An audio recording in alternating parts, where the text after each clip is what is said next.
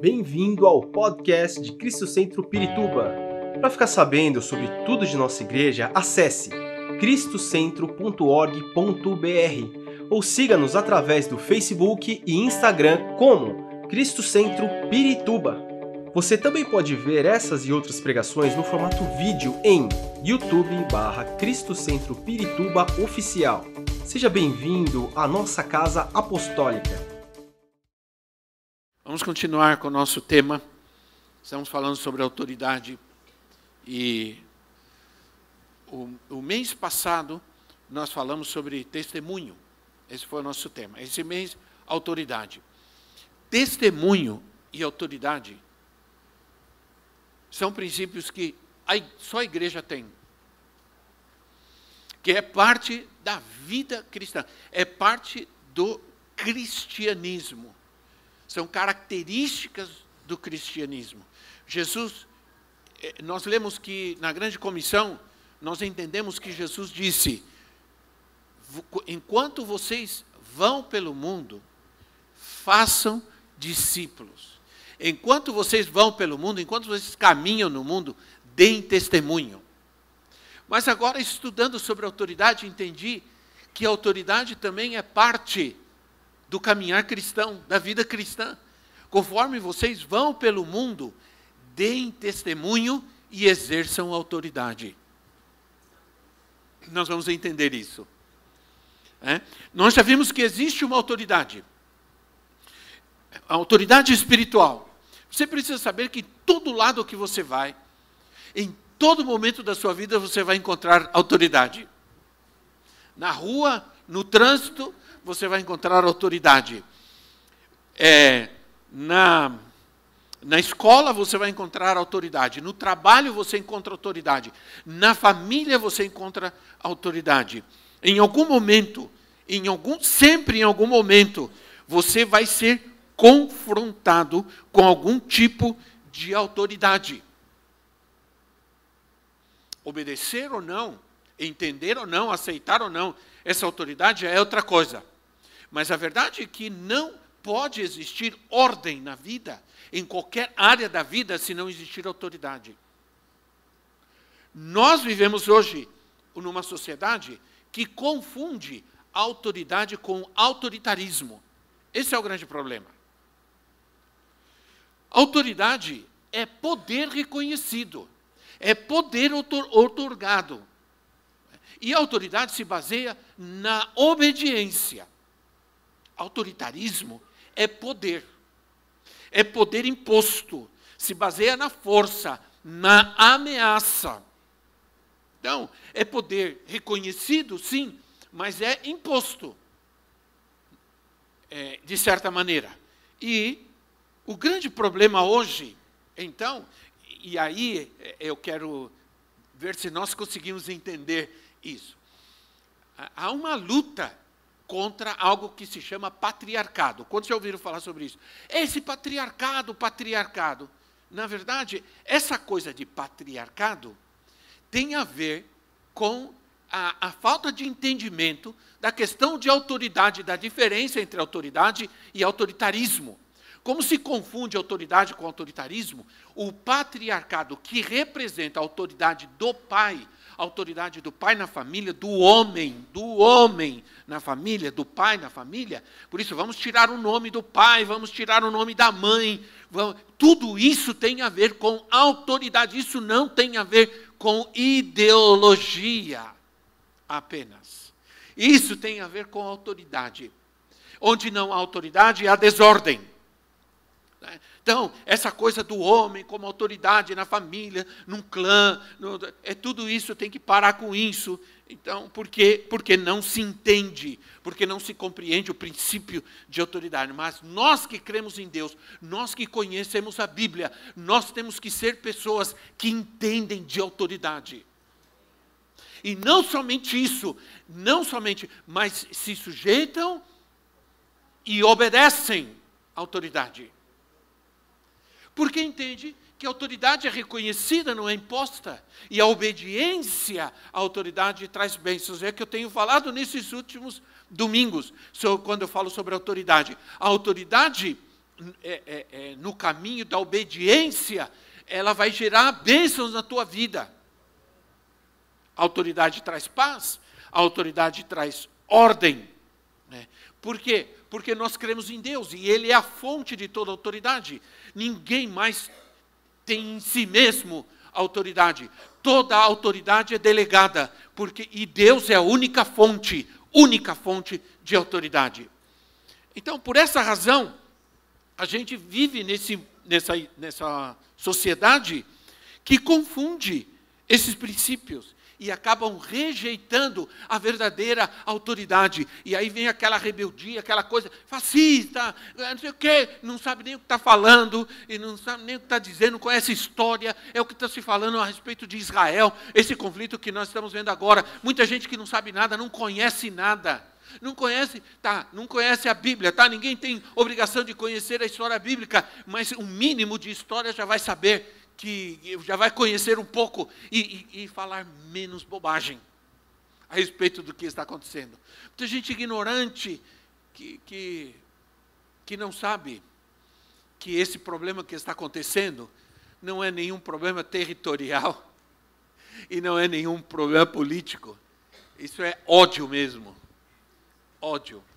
Então, é, tivemos nós Sabemos então, nós vemos uma geração que não conhece, confunde a questão da autoridade, rejeita a autoridade verdadeira. E aí nós temos casos de professores que são agredidos na escola, nós temos é, é, casos de cria, é, crianças agredindo professores, crianças, pessoas agredindo policiais, né, no, que estão no exercício o policial que está no exercício da autoridade, sua autoridade, é, ninguém pode negar é, que o lugar mais prejudicial enquanto ao, ao uso errado da autoridade está em casa, está na família.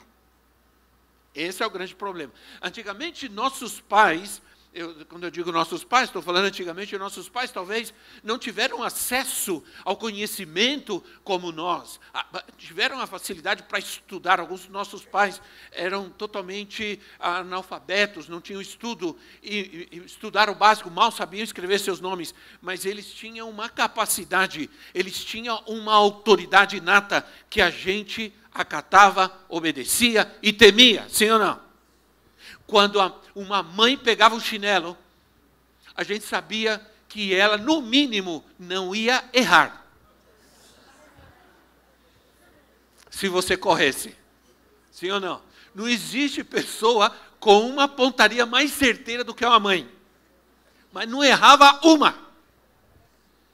E a gente obedecia, a gente entendia, era natural, era uma situação quase que natural, de entender que mãe e pai tinham autoridade e que filho tinha que ter respeito. Era assim. Mas hoje não se tem, não se reconhece. Os filhos hoje questionam a autoridade dos seus pais. Quero contar algo para vocês, pedir autoridade para pedir pedir autorização. É, essa semana minha filha me mandou um vídeo de algo que tinha acabado de acontecer em casa. Sabe aquela coisa dos pais ficam brincando? Todo, todo casal faz isso. Ficam brincando, fingindo que estão brigando, né? Para ver quem o filho vai defender. Isso é uma coisa terrível, né? Mas a gente faz isso. Faz, faz muito isso, né? Tentar induzir o filho de quem você gosta mais. Então, ficar naquela brincadeira. A minha neta, a Manu, dois anos e pouco meses, ela, eles estavam brincando assim, ela ficou brava com o pai. E ela veio, e ela tem dois, não tem dois anos e meio ainda. Ela veio e falou assim: você não pode fazer isso, não pode, com o dedo assim, falando para o pai. Aí, o, o, ela saiu, acabou que ele volta a brincar com a mãe, ela volta de novo. Você está fazendo de novo, não pode. Aí ela ameaçou levantar, subir no sofá e falou assim: Eu vou falar para o vovô. E aí ela queria pegar o celular da mãe, daqui o celular. Para que você vai? O que você vai falar com o vovô? Eu vou falar com o vovô Rubens. E vou falar para ele que o papai não está obedecendo. E, e, e ela conseguiu gravar isso e mandou para nós. Não, quase morri do coração, né? Porque ela dizia assim: Eu vou falar para o vovô Rubens e vou falar para ele que você não está obedecendo. E ela queria o telefone para me ligar, ela não ia conseguir ligar, mas ela queria. E aí eu mandei uma resposta assim para eles, dizendo: Que menina inteligente é essa? Ela já sabe quem é que manda. Ela já sabe quem é que manda. Há problemas de dois lados. Uns que exercem mal a autoridade e aqueles que entendem errado a autoridade. Esse é o grande problema que existe. O mau exercício da autoridade gera um entendimento errado sobre o que é autoridade.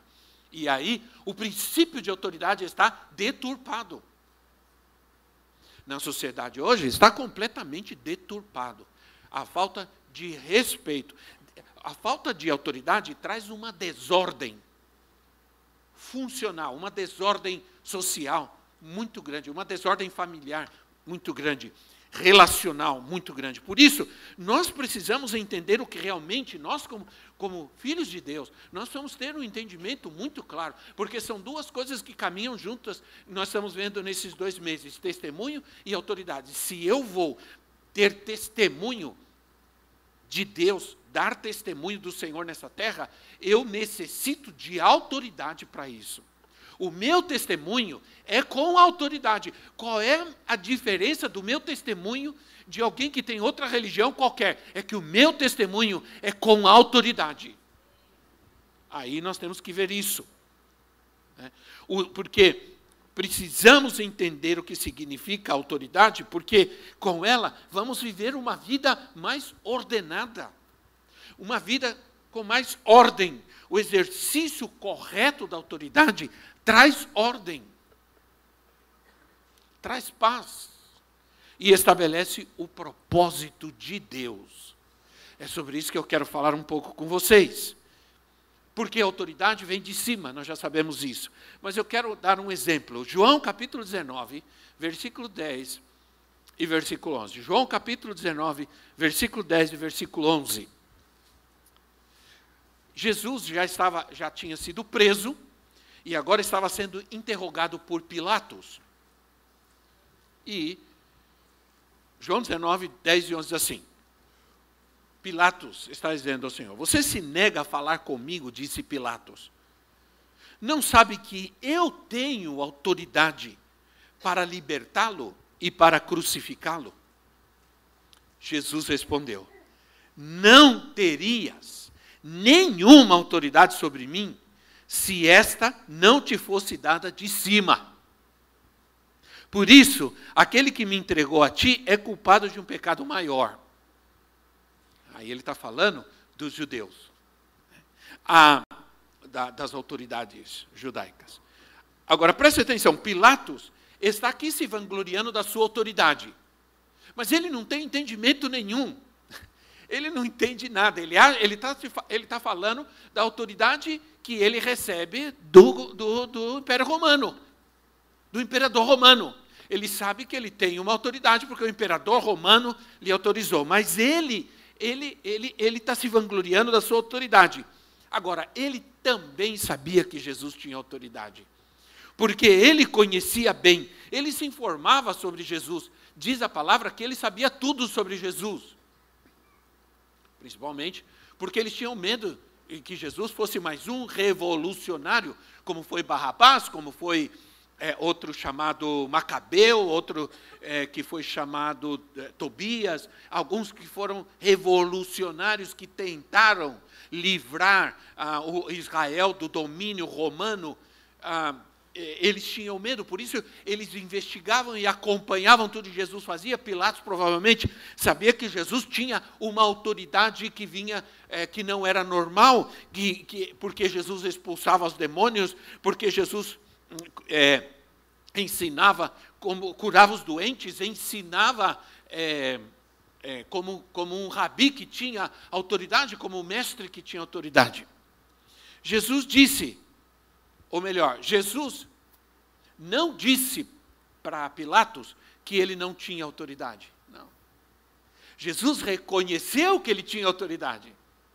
Mas Jesus diz: Jesus não diz você não tem autoridade, ele diz você não teria autoridade se esta não te fosse dada por Deus. Se ela não viesse de cima, e não está falando de cima do imperador romano, não, que era sobre Pilatos, não, está, o Jesus está falando do próprio Deus. O apóstolo Paulo diz em Romanos capítulo 13, Romanos capítulo 13, versículo 1 e 2, ele diz assim: todos devem sujeitar-se às autoridades governamentais, pois não há autoridade que não venha de Deus. Pronto. Não há autoridade que não venha de Deus. As autoridades que existem foram por eles foram por ele estabelecidas. Portanto, aquele que se rebela contra a autoridade está se colocando contra o que Deus instituiu e aqueles que assim procedem trazem condenação sobre si mesmos. Aí vem o questionamento: bom, se Deus é, institui as autoridades, por que tem algumas autoridades por aí que só a misericórdia de Deus? Sim ou não? E a gente questiona, porque quando você olha certas pessoas que estão em lugares de autoridade, você diz misericórdia. A culpa não é minha mas também não é de Deus. Porque aqui não está falando de pessoas, está falando do princípio de autoridade. Não está falando de pessoas, mas do princípio que é estabelecido por Deus. Toda autoridade vem de Deus, porque Ele é a única fonte de autoridade, simplesmente. Mas então Deus respalda a autoridade, não a pessoa que está, às vezes, no lugar de autoridade. Pilatos foi lembrado de que a autoridade vem para cumprir os propósitos de Deus. Você está aqui, meu amigo, e você tem autoridade. Sabe por que você tem autoridade? Porque você está aqui para cumprir um propósito de Deus e você não sabe disso ainda. Você não sabe disso ainda, mas você vai saber. Que mesmo de uma maneira completamente contrária é, ou, ou, inaceitável, a, a, aquele homem estava ali e chegou o momento que ele ia cumprir o propósito de Deus. Então, irmãos, é, veja o que eu entendo. E aqui nós estamos ap apresentando um princípio poderoso. Deus dá autoridade aos homens para cumprir seu propósito na terra. E, o, por exemplo, o profeta Daniel, eu vou mencionar, e você pode ler isso depois, Daniel capítulo 4, versículo 24, versículo 27. Deus, é, é, através de Daniel, interpreta o sonho que teve o rei da Babilônia. E ele adverte o rei: você vai viver com os animais selvagens você vai comer capim como os bois, até que você reconheça a autoridade dos céus. Até que você reconheça que os céus governam. Essa é a palavra.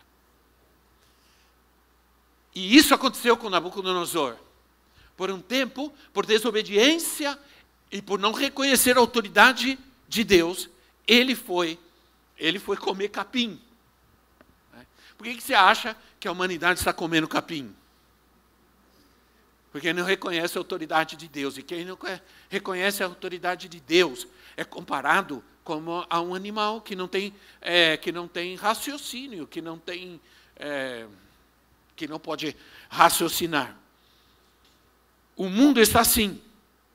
Há uma humilhação terrível na humanidade, sim ou não? Vocês não acham que uma pessoa que não entende sua identidade, que não, uh, não entende a criação de Deus, ela não acaba humilhando a si mesmo? Tem pessoas que estão vivendo situações que são humilhantes. É uma coisa assustadora. A imagem de Deus está, está totalmente corrompida no homem. Porque o homem não entende mais a criação e ele está longe de Deus. E como não há autoridade sobre a sua vida, a sua identidade está totalmente perdida e é uma e chega a ser uma situação assustadora ver como chegou, como está chegando, a, a que ponto está indo. E eu, eu não sei se vocês perceberam, eu estou tratando de ter o maior cuidado de falar sobre isso. A que ponto está chegando a humanidade? Uma, uma, ao ponto de uma degradação total do ser humano e da identidade de Deus na sua vida como Deus te criou, como Deus te fez. Perfeito, a pessoa mais linda desse mundo. Amém, irmão? Diga amém. Isso, mesmo que seja pela fé, diga. É. A pessoa única, não tem uma pessoa nesse mundo que seja igual a você. Pode parecer com você, mas igual, igual a você, não tem. Não tem.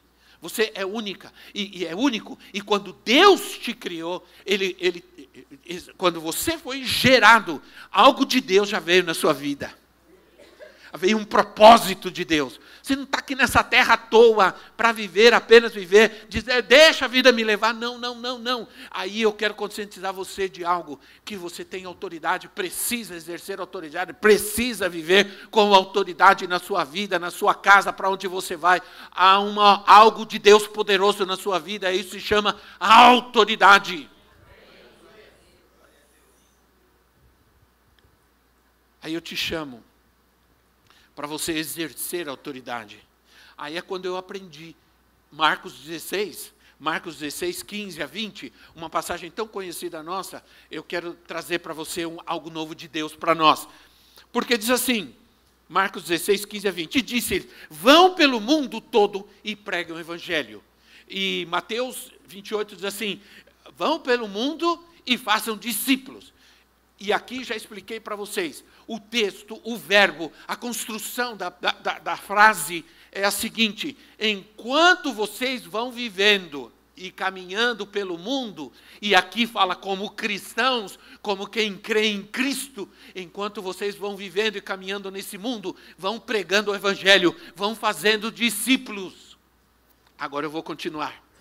Quem crer e for batizado será salvo, mas quem não crer será esses sinais acompanharão os que crerem. Em meu nome expulsarão demônios, falarão novas línguas, pegarão em serpentes e se beberem algum veneno mortal não lhes fará mal nenhum. Imporão as mãos sobre os doentes e estes ficarão curados. Então eu quero eu não estou, eu estou apenas parafraseando, eu não estou atualizando a Bíblia nem mudando nada. Eu estou apenas parafraseando. Enquanto você vai pelo mundo, enquanto você vive a vida cristã, prega o evangelho, dê testemunho, cure os enfermos, expulse os demônios. E não tenha medo de nada. Aí você vai olhar para mim e dizer: Eu? Você mesmo. Eu, você mesmo. Me, você mesmo. Eu, sim. Você mesmo. Não somente eu, ou somente o pastor fulano, o pastor ciclano, mas você também. Essa é a consciência que Deus quer que você tenha. Nos domingos passados eu enfatizei isso, que o testemunho é um estilo de vida. Dar testemunho é um estilo de vida, não é apenas um momento em que encontro alguém e eu falo de Jesus e convido a vir para a igreja, não. É uma vida, é um estilo de vida, é um modo de viver. Isso eu estou enfatizando cada dia para que, a gente, para que a gente entenda, mas também autoridade é um estilo de vida. É, no meio desse estilo de vida cristã, tenho que dar testemunho e exercer autoridade. É sobre isso que fala esse texto. É, e não é à toa que muitos têm medo dessa passagem. e dizer: essa passagem não está nos melhores manuscritos. Porque quando não tem medo, o povo tem medo e não sabe explicar, eles dizem: não está nos melhores manuscritos. Não está, não está nos, nos melhores originais. Isso é história para boi dormir.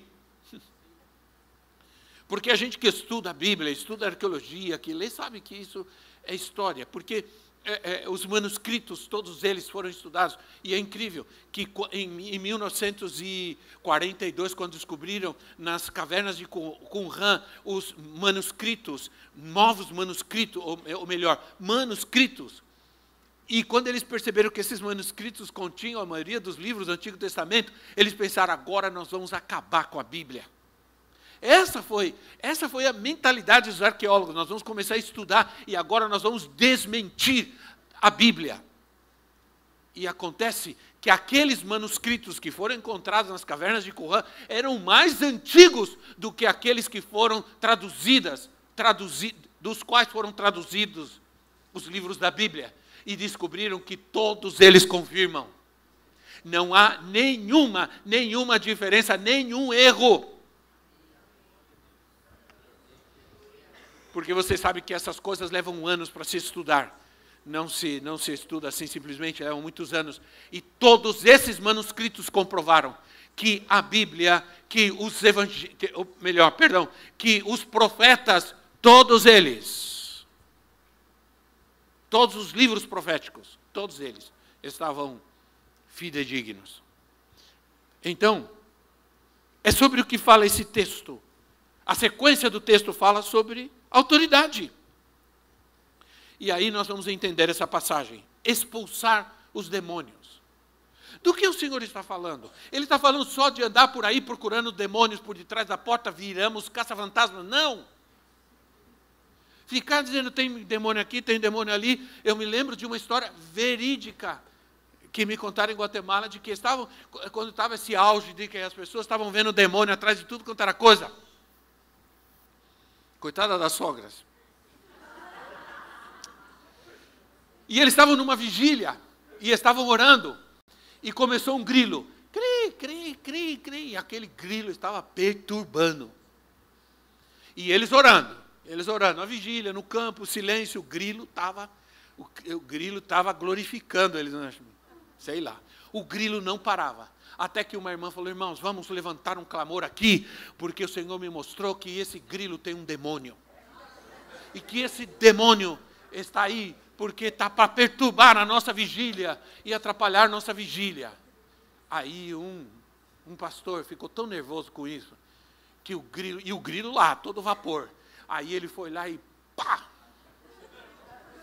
Matou o grilo.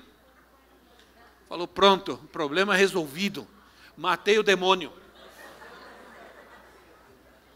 O grilo, o grilo levou a culpa.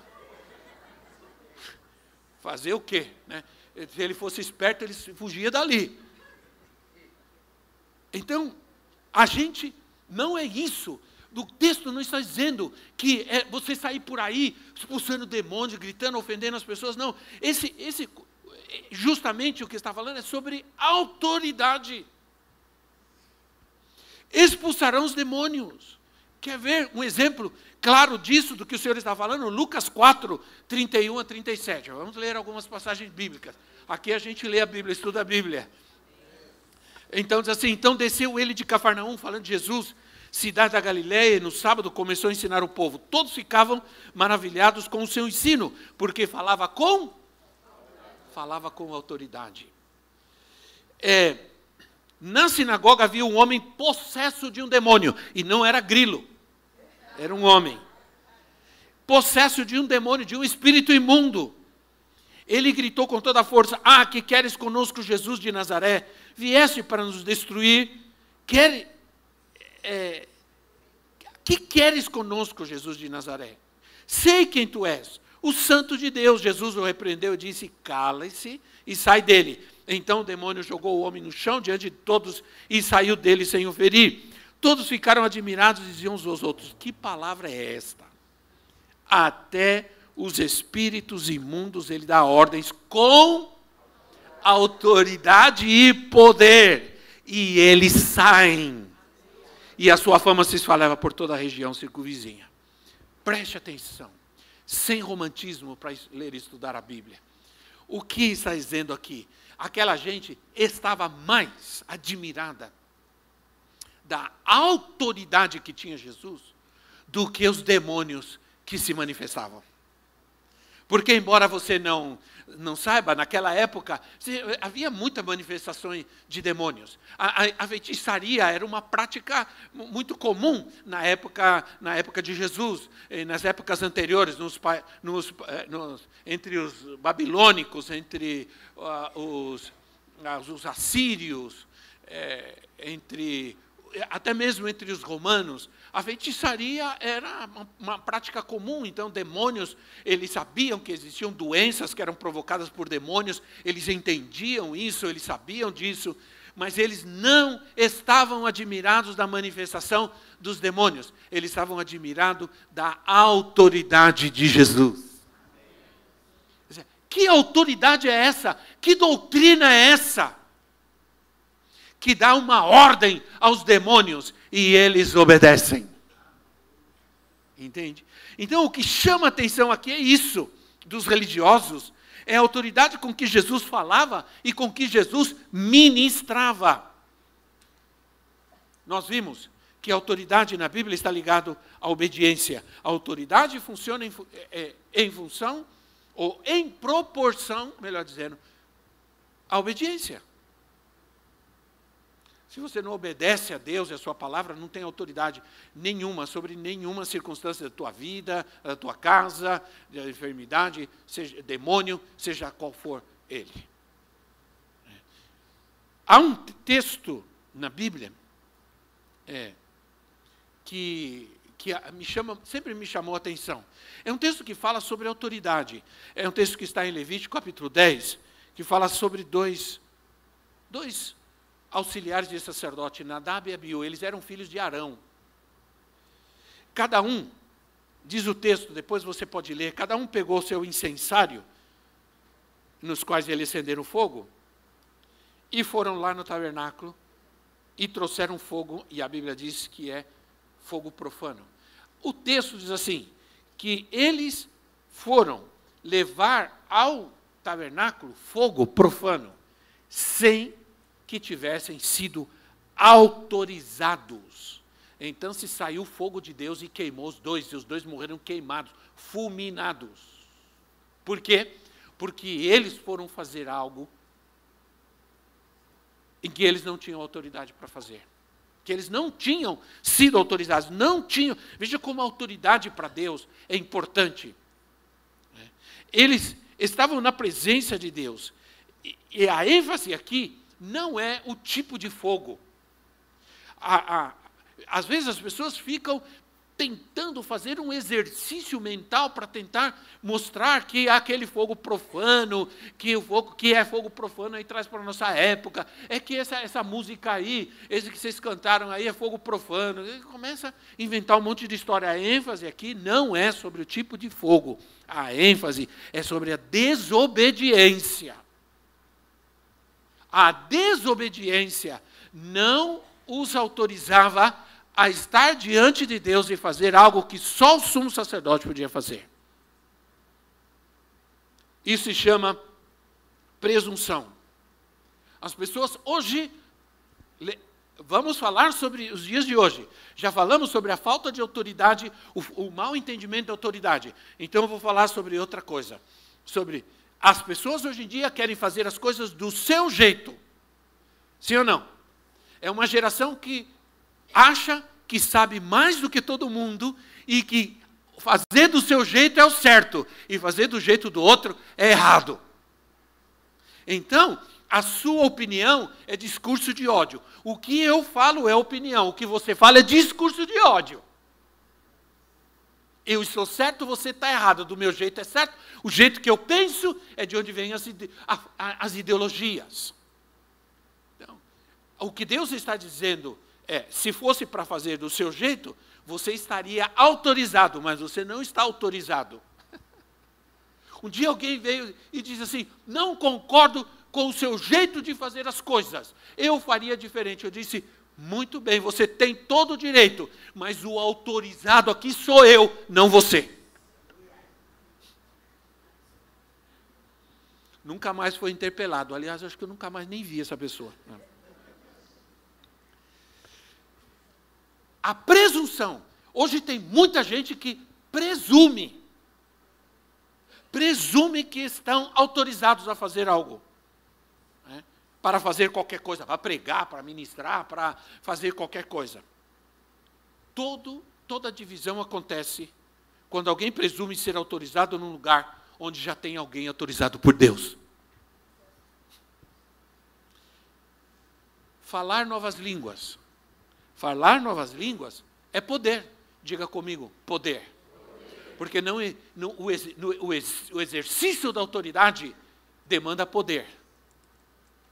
Então diz assim, mas receberão poder, disse Atos capítulo 1, versículo 8, mas receberão poder quando descer sobre vocês o Espírito Santo, e vocês serão minhas testemunhas, e vocês serão minhas testemunhas, vocês terão autoridade, e quando vier o Espírito Santo sobre vocês, vocês vão ter poder. Oh, aleluia. Poder, testemunho, oh, perdão. Testemunho, autoridade, poder. Está entendendo, irmãos? A palavra de Deus. Aí, o poder tem um propósito primordial: testemunhar. Ser testemunho de Jesus nessa terra. Poder sobrenatural. E hoje, mais do que nunca, eu orava essa madrugada, outra vez, é, eu me levantei exatamente, acordei às quatro e dez, acordei, e aquela acordada assim, que não tem jeito. Você sabe que é uma acordada especial mesmo, né? Porque não é aquela acordada que você fica com sono, é aquela acordada que não tem jeito. Aí eu levantei e fui orar.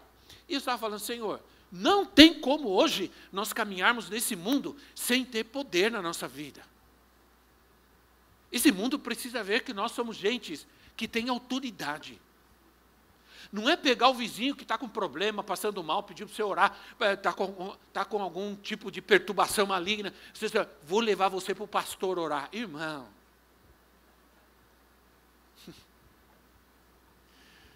vamos começar a exercer a autoridade do Senhor na nossa vida.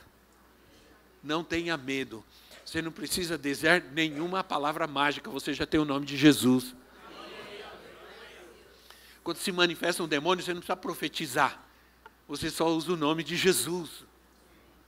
Mas esse é um exercício né? Eu sempre conto, eu, eu, nunca, como é que eu vou esquecer? Isso é parte da minha vida. Minha mãe, uma vizinha chamou, eu tinha oito anos de idade, uma vizinha chamou minha mãe para orar. Era a casa, sabe aquela casa mais tenebrosa do bairro? Que todo mundo tinha medo de passar, lembra? Tinha algumas casas assim, que as pessoas diziam, tem fantasma aí, tem fantasma aí. Tem dizer, tem uma bruxa aí. Né? E a, a vizinha chamou minha mãe para orar. E minha mãe falou, vão comigo. Eu sou o filho mais velho, homem e tal. Fui com a minha mãe. E nós entramos naquela casa tenebrosa, tudo escuro assim. Não tinha, eu me lembro até hoje da casa. Era assustadora. Não tinha, era só de tijolo, tudo assim, teto meio mofado, assim, tudo.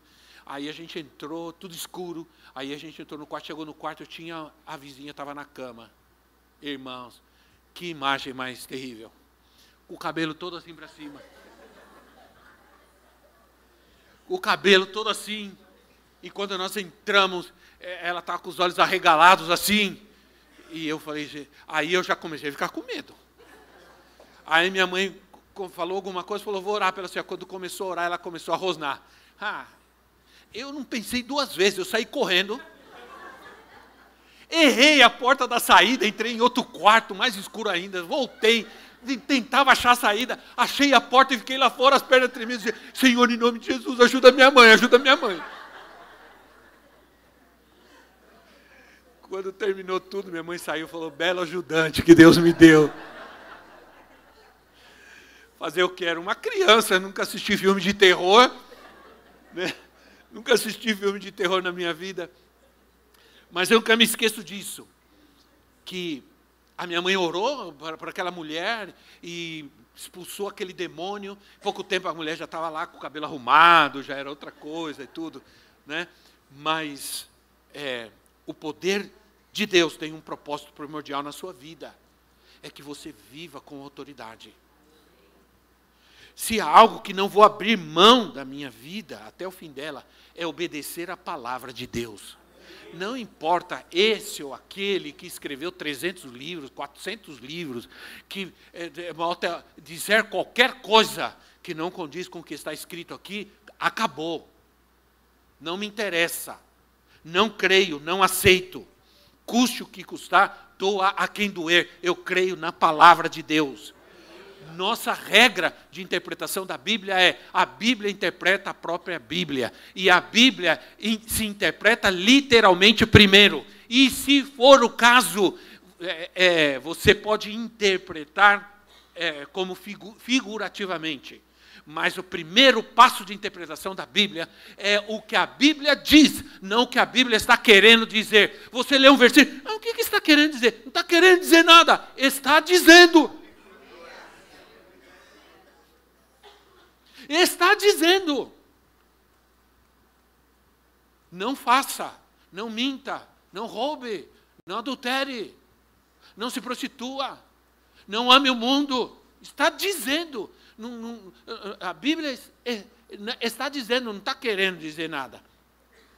Se a, a, porque se você me pergunta o que mais quero na minha vida nos próximos anos, eu te digo obedecer. Em Lucas capítulo 4, não precisa, você depois pode ler. Jesus saiu da tentação, da provação no deserto, cheio do poder do Espírito Santo. Creio que o Senhor está edificando em nós uma resistência maior ao mal que virá. Porque o mal já está vindo, irmãos. O mal está vindo cada vez mais forte. Sim ou não? As ideologias, mentiras, a perversão, a a negação de Deus. Se você quer crer, se você quer crer que você veio do macaco, isso é problema seu. Isso se a tua tataravó era uma meba, como diz o pastor, o, o, o cientista Marcos Vidal, se a tua tataravó era uma meba, coitado de você. Mas nós somos criados por Deus. Somos criaturas de Deus, formados do pó da terra e recebemos a sua imagem e a sua semelhança. Qualquer coisa que destrua isso é maligno, é diabólico. É, creio que o Senhor está edificando em nós essa resistência. Se você se sente no deserto nesse momento, o Senhor está te fortalecendo. Não desista, não se desespere, não desanime. Está vindo um tempo maior de poder para a igreja do Senhor Jesus. Está vindo um, um tempo maior de poder para nós, povo de Deus. Vocês vão colocar as mãos sobre serpentes e elas não farão mal algum. Isso sabe o que quer dizer isso? Isso quer dizer ousadia. Não é para você sair por aí catando serpentes pela mão. Certamente, se fizer isso, uma delas vai te picar, você vai morrer. Porque não é disso que está falando. Está falando de ousadia. E você tem que ter ousadia. Não adianta eh, querer dar testemunho, ter autoridade, ter poder e não ser ousado. Ser covarde e se esconder. É, todos nós estamos destinados a passar por períodos no deserto. Seria muito bom e até difícil, ou melhor, seria até mais fácil a gente poder se, é, se desviar, fazer um desvio do deserto, né? por um caminho mais ameno. Mas às vezes o, o, o deserto é inevitável. O deserto é inevitável. Mas é no deserto e tem gente que diz assim: não, você precisa andar pelo deserto para você conhecer melhor a Deus. Não. No deserto você conhece melhor a você mesmo. Você entende toda a sua dependência e fragilidade de Deus na sua vida. Você passa pelo deserto. Você entende que você sem Ele não é nada. Eu sei disso. Posso perguntar para alguns que estão aqui, Ziel, Fernando, quando a gente está numa situação como aquela que a gente esteve, a gente sabe que sem a gente, a gente chega a uma conclusão, fala, meu Deus, quem eu sou? Um dia eu estou super bem, no outro Eu estou numa cama de hospital e estão dizendo para mim: seu coração está pifando.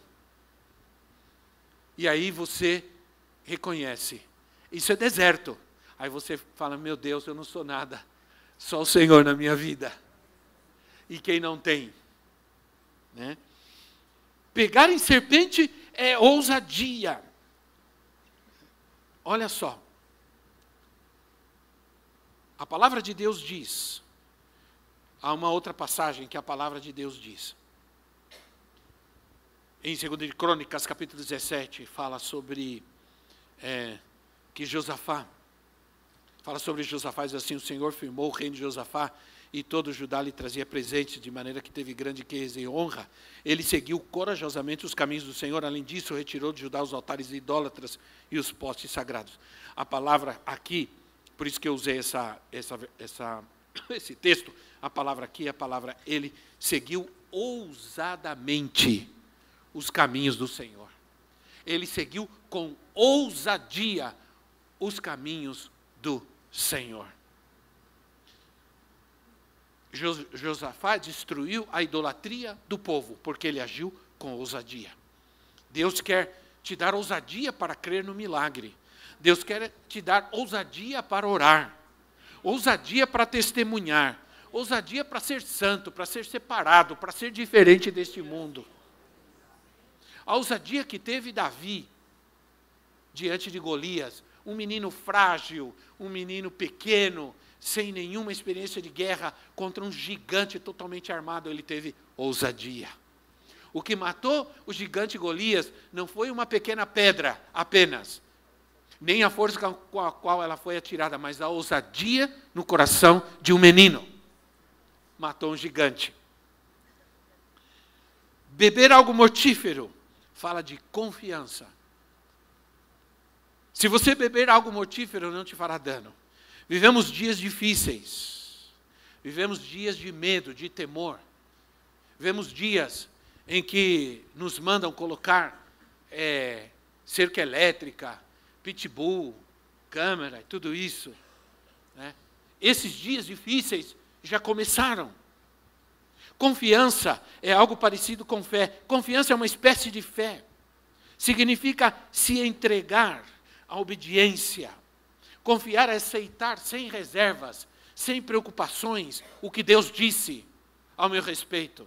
Isso é confiança. Confiar é crer que Deus cumprirá plenamente o que prometeu. Confiar é que o anjo do Senhor está ao redor da minha vida, porque eu amo o Senhor e há uma promessa de que o anjo está ao redor de quem ama ao Senhor e os livra. E eu preciso terminar. Imporão as mãos sobre os enfermos. Isso é fé.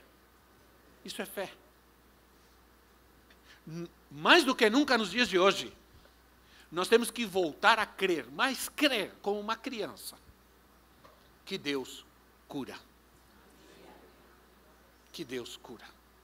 Senão, nós vamos montar uma farmácia em casa. Né? Desde que criança, eu vi o Senhor curar pessoas doentes e fazer milagres desde quando eu era criança, dentro da minha casa. Dentro da minha casa. Eu sempre contei isso. Minha mãe reunia a gente, meu pai trabalhava à noite, e minha mãe reunia a gente, a gente não tinha sala. A gente só tinha a cozinha, um banheiro e um quarto. Nós éramos cinco. Aí minha mãe reunia a gente na cozinha, a gente sentava, lia a Bíblia, e depois ela falava, agora vamos orar. Ajoelha aí, vamos orar. E ela fazia a gente ajoelhar. E todos nós nos ajoelhamos para orar. Eu era o mais velho. Eu tinha 10 anos. O meu irmão, depois da minha irmã, que é um 3, 4 anos mais novo que eu, estava orando. De repente, ele começou a falar em línguas. E ele e eu abri os olhos para ver o que estava acontecendo, porque ele levantou, com os olhos fechados, ele foi até onde estava minha mãe colocou a mão sobre ela e, e ficou ali um tempo orando, orando, orando, orando por ela. Depois ele voltou, se ajoelhou. Quando terminou nosso tempo de oração, a gente foi deitar. Quando eu estava já deitado, minha mãe me chamou e falou assim: Vem ver. E ela foi ao banheiro e ela colocou algo estranho tirou uma parte e levou, era um câncer. Ela foi curada. Naquele momento de oração. Pela oração de uma criança. Então eu vi isso na minha vida toda dentro de casa. Não tínhamos recursos para correr para o hospital. Morávamos longe, não tinha luz. Quando um de nós ficávamos, ficávamos doente, minha mãe chamava os outros para orar. Vamos orar. E a gente orar. Ah, é importante notar que essa passagem diz: aqueles que creem devem colocar as mãos, não é qualquer pessoa. Aqueles que creem colocarão as mãos sobre os enfermos e eles serão curados. Como é importante esse toque de curar. Jesus tocou, Jesus impôs as mãos e curou muitos. Precisamos desse toque hoje. O leproso procurou Jesus e perguntou: Senhor, de joelhos, se queres, purifica-me. Cheio de compaixão, Jesus estendeu a mão, tocou nele era proibido por lei um judeu tocar num leproso. Porque quando um judeu tocasse no leproso, ele se tornava impuro. Mas essa era justamente a ideia. Porque na cruz, Jesus se tornou pecador por nós, Jesus se tornou enfermo por nós, no nosso lugar. Ele levou nossas enfermidades, ele levou os nossos pecados, ele levou nossa rebeldia. Aleluia. Ele levou o castigo que merecíamos por causa da nossa rebeldia e desobediência e pelas suas feridas nós fomos, fomos. Ouça bem, meus irmãos. Todos vocês que estão aqui, né? Os estentados que estão aqui. Eu, Edson, o Fernando, o Ziel, todos nós temos algo em comum. Nós vamos formar um time. Né? Os estentes. Entenda uma coisa: nós somos curados. Nós somos curados pelo Senhor. Foi o Senhor que tratou conosco. Você ficou no hospital porque Ele tratou com a sua paciência, não com a sua enfermidade. Ele tratou com a sua paciência. Com a enfermidade, Ele tratou. Ele cuidou. E estamos aqui para fazer muitas coisas para Ele ainda. E creio. Agora, o Senhor pode ter chegado o momento de levar alguns e dizer: é o tempo, e chegou o tempo de Deus, Ele te leva. Mas enquanto isso, o Senhor está te chamando para viver uma vida de autoridade nessa terra. Fique em pé no seu lugar. Esperamos que esta mensagem tenha te inspirado e sido uma resposta de Deus para a sua vida. Quer saber mais sobre Cristo Centro Pirituba? Siga-nos nas redes sociais no Facebook, Instagram e YouTube, ou visite nosso site em cristocentro.org.br.